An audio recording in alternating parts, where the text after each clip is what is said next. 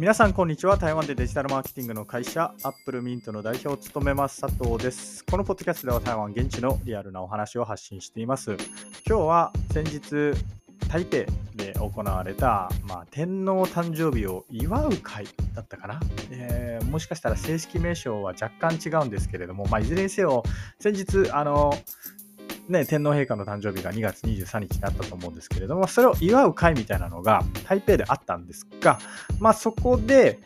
えー、まあ、そこに参加した僕の知り合いの話をもとに僕が思った、えー、政治家の方々の性格みたいな、そんなテーマでお話ができればなっていうふうに思います。ごめんなさい、なんかめちゃくちゃテーマが長くなっちゃったんですけれども、まあ、要するにですね、天皇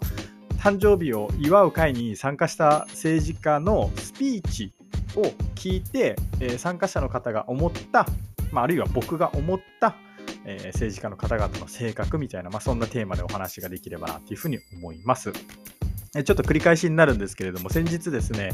えー、まあ、天皇陛下が誕生日でしたということでですね、あの台湾政府側が日本のいろんな企業さんをご招待して、えー、天皇の誕生日を一緒に祝いましょうみたいな、まあ、そういう会食、うん、まあなんか、なんて言うんですかね、こういうの、まあ、会食ですね。会食があったんですね。で、僕は参加していないんですけれども、あの僕の知り合い、えー、テレビ局の知り合いの方であったりとか、あるいは日系企業のあの代表者さんとかですね、が複数参加していて、で、そういった方々からその会がどんな様子だったかっていうのをいろいろ聞くことができました。で、その中で、えっと、すごい面白かったのが、政治家の方々のスピーチで、で当日はあのどうやらものすごく VIP な政治家の方々が集まったらしくてですね、まあ、まず、えー、1人目が総統ですね、えー、現在まだ、えー、総統としてこうあの任期が任期を全うしている、えー、蔡英文さん、蔡英文ですね、まあえー、彼女が来ましたと。であと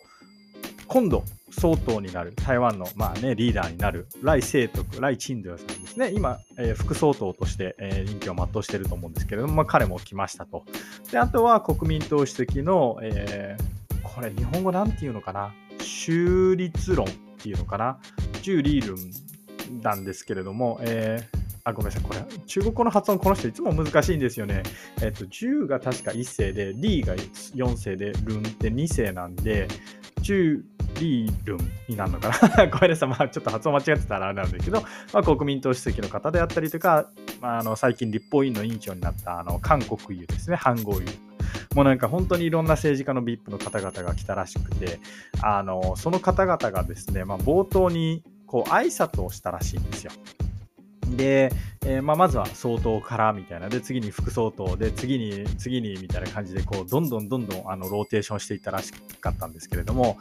あ面白かったのが、まあ、総統、蔡英文、蔡英文氏ですね。まあ、スピーチをしたんですけれども、もう原稿通りにスピーチをしたらしいんですね。でこれってなんかすごい性格が出ているというか、まあ、僕、その、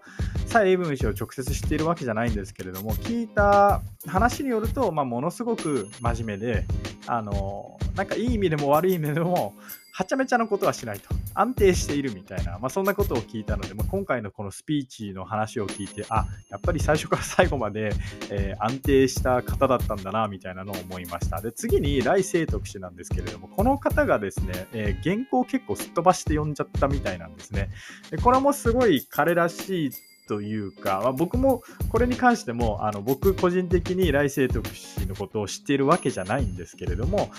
あの僕実は以前彼のスピーチは直接聞いたことがあってなんかあのテレビ局の方に誘われてですね一度安倍さんを忍ぶ会みたいなのに台湾で行ってきたんですよ。でそこに、えー、来清徳氏がいてあの最初の方にスピーチがあったんですけれどもそのその場でその場所でスピーチを聞いてあ来清徳さんあのスピーチすごいうまいなっていうのを率直に感じました。こう話に抑揚があってこう強弱がちゃんとあってあのまあ、話すのはすごいうまいなっていう印象を受けたんですけれども、えー、この人も僕聞いた話によるとですね、まあ、どうやらちょっと,、えー、考えてないわけじゃないんですけれどもすごい考え考えてるんですよ。あの賢い人なんで考えてると思うんですけれども。やや、えー、ちょっと感情的になるというか衝動的になるみたいなところがあるみたいな話も以前他の人に、えちょっとだけ聞いたことがあっると僕は記憶しています。で、まあ、今回スピーチを、えー、すっ飛ばして、まあ、途中からちょっと興奮しちゃったみたいですみたいな あの参加者から話を聞いたんで、あなるほどな、みたいな。まあ、なので、えー、まあ、今後、相当になったらですね、こうスピーチがうまいっていうのを活かしつつ、少し引いた目線で物事を見て判断とかしたら、あのすごいいい感じになるんじゃないかなと思ってたりします。で、まあ、あのこんな感じでもう他の方も、えー、こうスピーチをどんどんしていったらしくて、まあ、じゃあ1人の持ち時間が仮に5分だったとしても5人話しただけで30分とかになるわけじゃないですか。僕が聞いた話だと当日その会食っていうのが2時間あったらしいんですけれども最初の1時間はずっとスピーチしてたらしくてもう最後の方結構もういいよみたいな感じになってたっぽいですね。で結局お食事の時間が1時間ぐらいしかなかったみたいな話を聞いたんですけどまあそもそもこういう会ってね、えー、お食事がメインじゃないんで別にあの参加した方々もお食事を期待していたわけじゃないと思うんでいいと思うんですけれどもあのまあ今回そんなお話を聞いてあ政治家の方々の性格ってスピーチからもやっぱり出るよなみたいなのを思ったっていうそういうお話になります。ということで以上アップルミント代表佐藤からですね、まあ、台湾天台湾で、えー、天皇陛下の誕生日を祝う会に出席した政治家の方々が、